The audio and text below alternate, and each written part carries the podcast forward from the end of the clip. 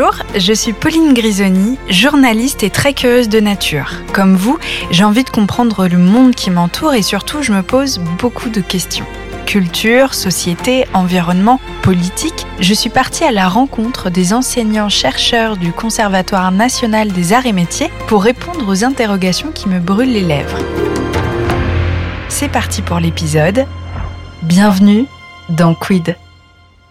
Comment faire bouger les lignes au sujet de la pauvreté en France? Comment redonner la parole à ceux qui sont concernés sans les ostraciser? Avez-vous déjà entendu parler de la recherche participative? Eh bien moi non plus. Et pour ce faire, je suis allée à la rencontre d'Elisabetta Bucolo, sociologue, maîtresse de conférences au CNAM et à Sciences Po Paris et membre du laboratoire interdisciplinaire pour la sociologie économique. Elisabetta Bucolo, bonjour. Bonjour. Est-ce que vous pourriez me faire une rapide présentation, votre cursus, votre spécialité? Alors, comme vous l'avez dit, je suis maître de conférences en sociologie ici au CNAM et euh, je suis membre du laboratoire interdisciplinaire de la sociologie économique.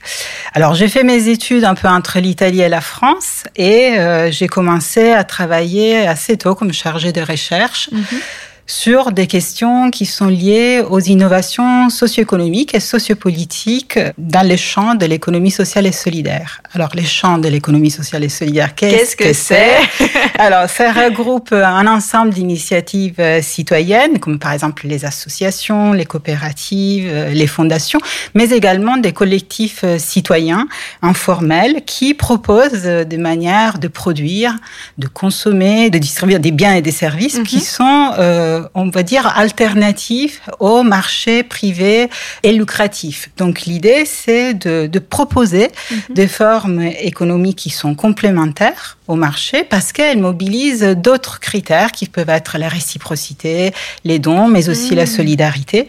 Et l'idée, c'est qu'il y a la volonté de changer les choses par une réflexion sur des modes, par exemple, d'organisation du travail qui soient plus horizontaux ou euh, que dans la formulation par rapport à la définition des services, on prend en compte la parole des, des usagers, des publics, de ceux qui vont être confrontés à ces questions. Justement, ça va être tout l'objet aujourd'hui de notre discussion ensemble. Comment est-ce qu'on remet cette parole au cœur du débat et comment est-ce qu'on crée plus d'équité en fait? Ben, Finalement, euh, dans, en qualité de chercheur, en fait, on, peut se positionner, avoir une position de travail avec euh, les, les personnes qui ne soient pas avec, mais pour. Mm. C'est-à-dire de essayer de regarder les choses autrement et mobiliser des recherches avec des méthodes qu'on appelle des méthodes participatives. Alors justement, racontez-nous le principe en tant que tel de la recherche participative. Alors l'idée c'est de euh, mobiliser en fait, de travailler avec des acteurs, de mhm. travailler avec les personnes qui sont concernées par la question de recherche, mhm. mais de travailler dans une posture dans laquelle on considère que ces personnes peuvent avoir une vision, une expertise, des expériences mhm. qui peuvent venir nourrir en fait la, la recherche et qu'elles ont des savoirs qu'on appelle expérientiels qui peuvent être valorisés et qui se mettent, s'accompagnent au savoir académique qui est euh, le mien. Donc en fait, on travaille dans une posture d'horizontalité, ce qui n'est pas évident. Quand on est euh, chercheur, quel est le but de créer ces recherches participatives? Pourquoi? Pour qui? Vous voyez ce que je veux dire? Quelle est la finalité de la chose? Ben, La finalité, c'est de, de, pouvoir euh, valoriser et euh, se positionner dans les savoirs et dans la connaissance autrement. Hmm. C'est-à-dire que finalement, si on prend des questions sociétales, on peut considérer que en intégrant les personnes qui sont concernées, en intégrant leurs expertises, qui sont des expériences directes sur une question, sur les contextes qui produisent cette question, si on prend la question de la pauvreté. Oui, c'est ça, parce que ça peut être pour tous les sujets, en fait. Tout à fait. Ça permet de euh, composer, en fait, avec mm. ça et de partir aussi du principe, qui est une posture épistémologique, de pas considérer que les seuls savoirs valables est les savoirs académiques. Mm. Aujourd'hui, en fait, on est confronté à une forme de méfiance ou mm. du moins de remise en question parfois aussi de la légitimité des chercheurs. Mm. On l'a vu aussi actuellement avec la crise euh, sanitaire. Ça crée une certaine rupture. Et d'ailleurs aussi, il y a une forme de demande aussi de la société civile citoyenne de participer de manière plus critique et pas d'être positionné dans une posture acritique ou assujettie au savoir des savants. Et donc, en fait, ça positionne autrement les relations et les, connaissances. Et puis, je me dis qu'à l'inverse, d'un côté, on a envie de s'exprimer avec les chercheurs et de l'autre, au sein du milieu de la recherche, peut-être que parfois ça crée de l'entre-soi, de rester qu'entre chercheurs, sans inclure la population concernée. C'est pas c'est pas une question d'entre-soi, c'est la façon dont on se positionne par rapport à la pluralité des savoirs et qu'on considère que les personnes peuvent avoir une légitimité mm. différente et peuvent eux-mêmes produire des savoirs. Donc à partir de cette conception, en fait, on va articuler autrement et accéder autrement à la connaissance. Mm. Ce qui ne veut pas dire que quand on reste entre chercheurs pour faire des recherches, ça ça donne pas lieu à des choses extrêmement intéressantes. Ce c'est pas du tout ça la, la mm. question. La question, c'est qu'on peut aussi faire autrement.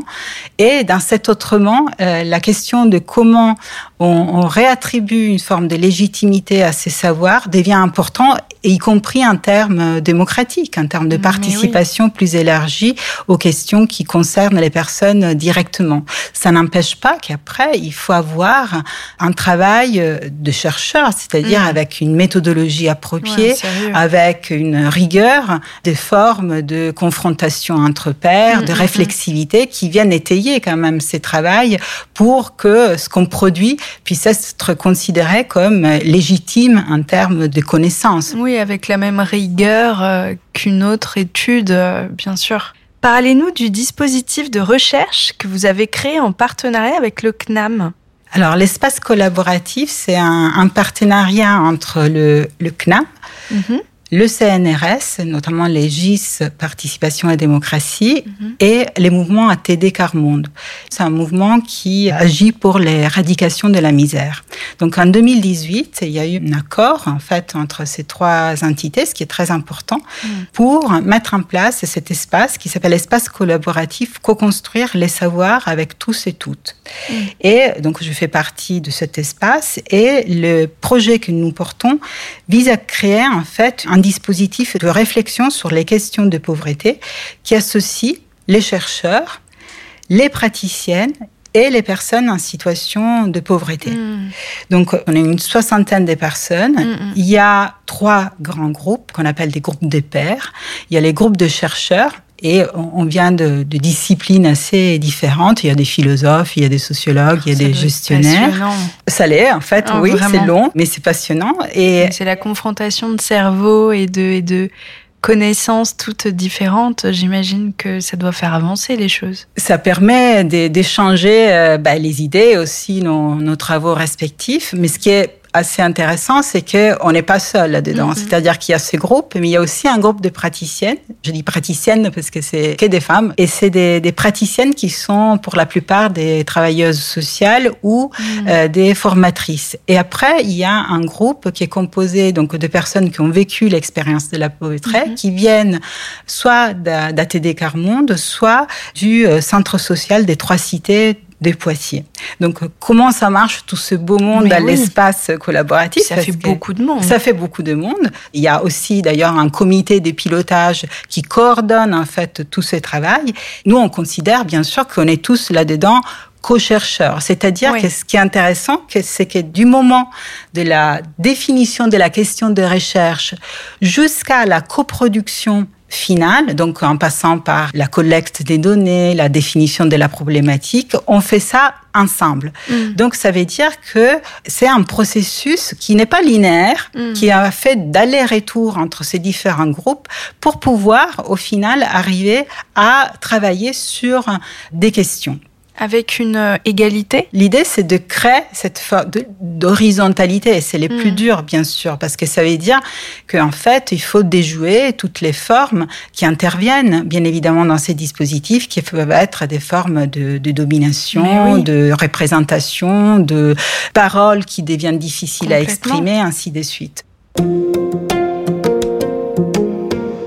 Comment est-ce qu'on arrive à créer de bonnes conditions pour laisser la parole s'exprimer, surtout quand on est très nombreux? Je pense qu'on peut dire qu'il y a deux façons de faire, si j'essaie de schématiser.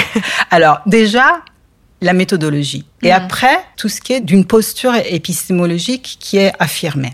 Pour ce qui est de la méthodologie, nous mobilisons ce qu'on appelle la méthodologie un croisement des savoirs, ce qui est assez important parce qu'en fait, ce n'est pas une démarche, comme je le disais, linéaire, mais un processus d'aller-retour entre les groupes. Comment on fait? On a une rigueur, c'est-à-dire que, par exemple, si on a une question de, de recherche, on travaille tous les groupes à la même question.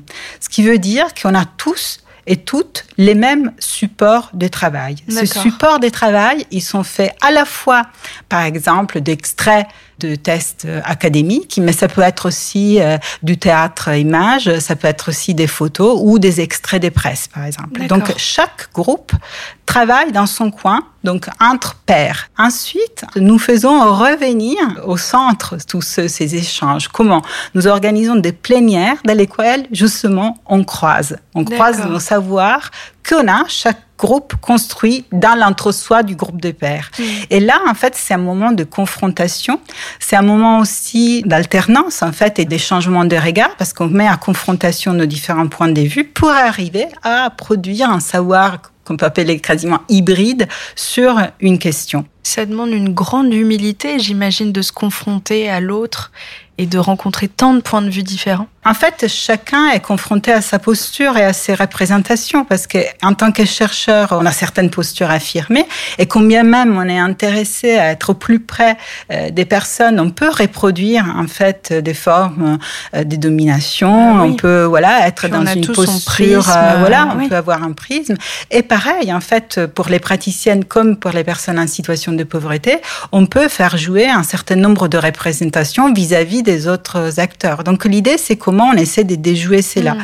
Et pour ce faire, je disais qu'il y a deux principes. C'est le présupposé épistémologique, c'est-à-dire que nous sommes tous d'accord dans cet espace collaboratif pour dire que les personnes en situation de pauvreté sont capables d'élaborer leurs propres ressources interprétatives et cognitives sur les vécus et sur leur situation et qu'elles peuvent de ce fait à la fois participer à la production scientifique comme à l'expression dans les débats publics. D'autre part, l'idée c'est de sortir en fait des formes d'assignation dans lesquelles on peut être euh, réduit. Après, c'est de dire aussi qu'en prenant en compte des positionnements minoritaires, quelque part, ça finit par renforcer le savoir pour le rendre encore euh, même plus objectif parce que ça permet, comme je le disais, de, dépasser mm. certaines représentations collectives qui peuvent être parfois stigmatisantes mm, à l'égard des publics éventuellement dits fragiles, euh, les personnes vulnérables, etc. Après, on, peut aussi dire qu'il y a certains groupes, et ça, ça vient aussi de la tradition féministe, puisqu'ils sont considérés comme des publics vulnérables, les femmes, les personnes en situation de pauvreté, les personnes porteuses de, handicap, ben, on considère que leur savoir aussi, c'est un savoir qui est nié. C'est-à-dire, on leur nie la capacité de produire un savoir valide ou de se positionner comme productrice dans, dans, les débats publics. Et donc, en fait, ce qu'on appelle, c'est ce que Miranda Fricker appelle une injustice mm. épistémique, c'est-à-dire de, de considérer que comme tu es fragile, ta parole, elle va être fragile. Et donc, l'idée, c'est de dire comment on sort de cette représentation. C'est vrai qu'on considère aussi que les savoirs expérientiels, il est fait certes à partir de l'expérience matérielle de quelque chose, mais elle peut contribuer aussi à nous dire des choses sur les contextes qui a produit cette question. Hmm. Elle n'est pas juste liée à l'expérience vécue, mais aussi au contexte. Et donc, ça peut nous permettre, nous chercheurs aussi, de prendre la mesure de certaines euh, conditions voilà, qui peuvent générer des situations, dans les cas que nous travaillons, de situations de, de pauvreté. Ça vous est arrivé de justement travailler sur euh, une étude en particulier et de sentir quelques signaux faibles, un peu l'air du temps sur d'autres sujets en vous disant ah on n'avait pas réalisé l'impact de telle ou telle chose avant de faire cette étude? Alors cette confrontation, elle produit quelque chose d'une référence collective qui nous déplace, de, de, réflexion collective qui nous déplace tous et toutes, en fait. D'accord. Ouais. Et donc, du coup, on est plus à même de voir des choses que euh, lorsqu'on fait une recherche classique, peut-être on, on, ne voit pas complètement. Mmh. Et en même temps, on est attendu aussi sur ça. C'est-à-dire qu'aujourd'hui, la méthode des croisements des savoirs fait partie, en fait, de la grande famille de recherche participative. Et effectivement, on est attendu sur le fait de dire quelle est la plus-value en termes de connaissances que ça peut apporter ce type de recherche par rapport à des recherches classiques. Par exemple, nous avons travaillé euh, dernièrement, ça fait donc depuis 2018, et notre processus en fait de travail va se terminer en novembre 2022 avec un grand moment euh, ouvert dans lequel on va rendre compte de tout ce travail. Donc c'est extrêmement long. D'ailleurs, la question de la temporalité, oui, c'est un long chemin. Donc, cette question de la temporalité est aussi importante. Par exemple, nous avons travaillé une question de recherche qui était comment on fait des recherches participatives oui. avec des personnes en situation de, de pauvreté? Mm. Et on s'est rendu compte, justement, que nous, on adopte les croisements des savoirs, mais est-ce que c'est vraiment le, le, mieux? Ce qui convient le mieux à tous les publics. Voilà. Ouais. Et donc, en fait, on s'est confronté avec d'autres groupes de recherche qui font aussi des recherches participatives, mm -hmm. mais qui s'y prennent autrement, avec d'autres méthodes, qui sont des méthodes, par exemple, de mixité entre les personnes d'emblée. C'est-à-dire que du moment où ils se voient jusqu'à la fin, c'est toujours un groupe mixte. Et quand vous dites mix, c'est autant des chercheurs que des personnes en situation de pauvreté Que des praticiennes. D'accord. Voilà. Et l'idée, c'est de travailler un groupe mixte Ensemble. tous les temps. Et nous, en fait, on part du principe que d'abord, on a besoin d'un temps entre pairs, donc oui. un, ce qu'on appelle un non-mixité, pour après revenir en groupe en plénière pour échanger et du coup se confronter, éventuellement revenir à un groupe de pairs si on a besoin et ainsi de mmh. suite. Donc c'est pour ça que je dis que c'est pas linéaire, c'est ouais, vraiment cette ouais, alternance. Ouais qui est extrêmement chronophage. Hein. C'est très long en production et en, en, en, construction. Mais justement, par la confrontation avec euh, d'autres chercheurs, on a pu voir qu'effectivement, il y avait des atouts comme des risques à travailler toujours en non-mixité. Vous en parliez, est-ce que vous avez un autre exemple à nous donner? On peut euh, citer par exemple la recherche qui a été menée par ATD Carmonde avec l'Université d'Oxford. Mm -hmm. Et euh, dans cette recherche, en fait, l'idée c'était de travailler sur les dimensions cachées de la pauvreté. Mm. Donc c'est une recherche qui a duré un temps assez long, qui a été euh, faite au niveau international, donc ça avait une ampleur avec des groupes de travail qui étaient un peu partout, dont la France, grâce à cette cette recherche, il y a eu neuf indicateurs de euh, non monétaires, c'est-à-dire au-delà de la question du ouais, revenu, ouais, ouais. qui viennent définir qu'est-ce qui peut être des dimensions de pauvreté. Et donc des indicateurs, parmi lesquels, en fait, l'indicateur des maltraitances institutionnelles. Alors, qu'est-ce que c'est la maltraitance institutionnelle? C'est que les personnes, elles ont montré, en situation de pauvreté, que certains actes ou certains discours pouvaient être ressentis comme humiliants, mmh. comme difficiles excluants, et que ces actes pouvaient être produits au moment où les personnes se rendaient, par exemple, auprès des administrations, auprès d'instances publiques, et que donc ben, soit les gens ne viennent pas, donc c'est ce qu'on appelle le, non-accès au droit, parce que du coup, par cette maltraitance qu'on a appelée institutionnelle, on n'accède pas au droit, et que ça produisait quelque chose en termes d'indicateurs de pauvreté. Et l'INSEE, donc dans ses statistiques, a décidé d'introduire cet indicateur comme un indicateur qui va leur servir dans l'enquête annuelle pour produire les statistiques sur les ressources et conditions de vie. Donc ça, ça montre ça bien lignes, exactement hein. que ça peut euh, créer des transformations mmh. réelles, y compris du cadre institutionnel. C'est-à-dire que mmh. euh, ce type de recherche a permis de mettre en exergue quelque chose qu'on n'aurait pas vu s'il n'y avait pas eu ce travail euh, d'horizontalité oui. et qui est servi aussi à transformer euh, certaines choses et aussi à montrer dans l'espace public, parce que le but de toute recherche, c'est quand même qu'à un moment donné, ça puisse faire avancer les choses, ça puisse Les, les, transformer. Et là, on est euh, très clairement dans, dans un cas de ce type. Oui, c'est très concret et avec ce que vous m'expliquez, on réalise l'importance de prendre la parole aussi à la source parce que, eh bien, moi, j'imagine qu'en tant que chercheuse, si je travaillais sur le sujet, j'aurais peut-être pas le même ressenti et donc vraiment l'importance de confronter les regards entre différents groupes, différents pairs est vraiment primordial.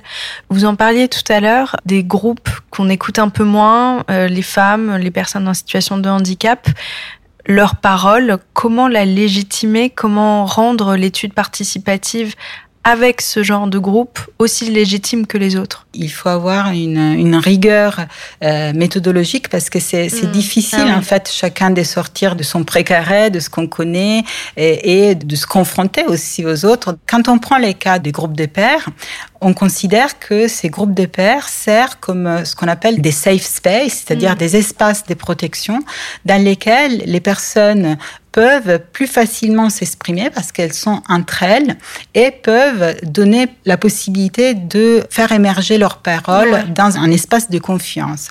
Mais après, le tout n'est pas là. C'est-à-dire, le tout n'est pas de parler de son expérience personnelle. La question, c'est de dire comment, à partir d'une expérience individuelle, je peux, par la confrontation avec mes pères, considérer qu'à un moment donné, cette question peut dire des choses d'une réalité, donc d'une parole qui est plus collective. Comment je peux monter en généralité? Et justement, les groupes de pairs permettent de faire ce passage, cette articulation entre le jeu, j'ai vécu ça, mais nous avons cette situation. Donc, c'est quelque chose qui peut être significative. Mmh. Et ça peut venir composer avec d'autres choses significatives dans un protocole, par exemple, de, de recherche. Donc, ces safe space, ces espaces de non-mixité servent justement pour faire émerger mmh. euh, cette parole et la rendre audible et objectivée. Ensuite, bien évidemment, il ne faut pas risquer, quand on reste dans la non-mixité, de produire des, des, assignations. Parce que, voilà, moi je suis chercheur, mais j'ai aussi d'autres identités. Quelqu'un qui est dans une situation de pauvreté, ce n'est pas son bien statut sûr. à toujours. Mmh. Il peut évoluer. Donc, en fait, les risques de la non-mixité, c'est de produire parfois des formes d'assignation.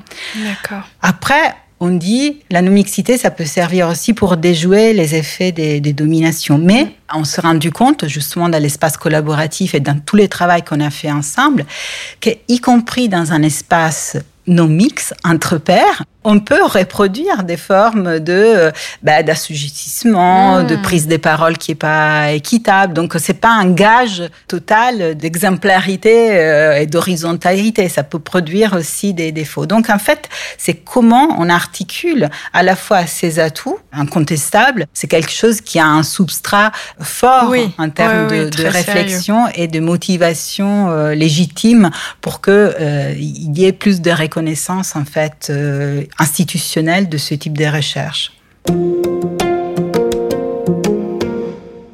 Et vous, à titre personnel, dans votre euh, métier de chercheur, est-ce que ça enrichit votre réflexion? Complètement. Moi, de toute façon, dans les recherches que j'ai pu mener, j'ai essayé, autant que possible, de travailler dans cette articulation, de travailler avec les acteurs. Alors, je travaille beaucoup sur les questions associatives, donc avec les, acteurs associatifs, avec les personnes qui étaient concernées par les activités associatives, de façon à euh, essayer d'aller plus au fond des choses. Après, bien évidemment que c'est enrichissant, mais bien évidemment aussi que on, est renvoyé aussi à quelque chose qui doit faire euh, la preuve de son travail de, de chercheur appuyé euh, en rigueur et en méthodologie. Donc, euh, il faut tenir ensemble les deux et produire des choses qui peuvent être bien évidemment légitimes et qui sont rigoureuses euh, scientifiquement. Aujourd'hui, il faut dire quand même, il commence à y avoir une reconnaissance de ces recherches participatives, ce qui n'était pas le cas auparavant. Il y a, par exemple, euh, au niveau de l'ADEME, au niveau des collectivités territoriales, mais également au niveau de l'ANR, donc l'Agence nationale de la recherche, une incitation à aller vers euh, ce type de recherche aussi Pas qui que. semble tellement évidente quand vous me le dites comme ça. Et pourtant, ça dépend euh, des champs et ça dépend des thématiques. En Mm. fait, moi, je pense qu'il n'y a pas plus ou moins. euh, Oui, c'est pas bien voilà, ou moins bien, C'est pas euh. tout à fait. Il y a certains contextes de recherche qui nécessitent ce type de travail, d'autres moins, où c'est aussi des choix, en fait, de, de posture aussi, Mm. de comment on se positionne par rapport à la production du savoir. Et aujourd'hui, en fait, on, on- on voit qu'il y a une évolution, y compris euh, dans la recherche. Après, des problématiques peuvent rester, c'est-à-dire qu'après, notamment dans les milieux scientifiques, en tant que chercheur, on est évalué sur des productions individuelles, sur euh, des critères d'évaluation d'un, par exemple, encore. voilà, dans les revues scientifiques qui nous demandent certains critères que parfois ne nous permettent pas de valoriser ce type de, de recherche qui sont souvent des productions collectives, en coécriture, en coproduction. Et donc, euh, c'est difficile parfois d'étenir ensemble ces exigences euh, différentes, mais ça reste passionnant et ça reste un chemin à faire, en tout C'est cas. un très très beau chemin lorsqu'on vous entend. On, on comprend bien toute la nécessité de ce genre d'études et je trouve ça fantastique et passionnant, exaltant de vous entendre parler. Merci beaucoup pour cet épisode. Merci à vous. J'espère que cet échange vous a plu. N'oubliez pas de vous abonner au podcast pour être certain de ne pas manquer le prochain épisode. Retrouvez Quid sur toutes les plateformes ainsi que sur le site knam.fr.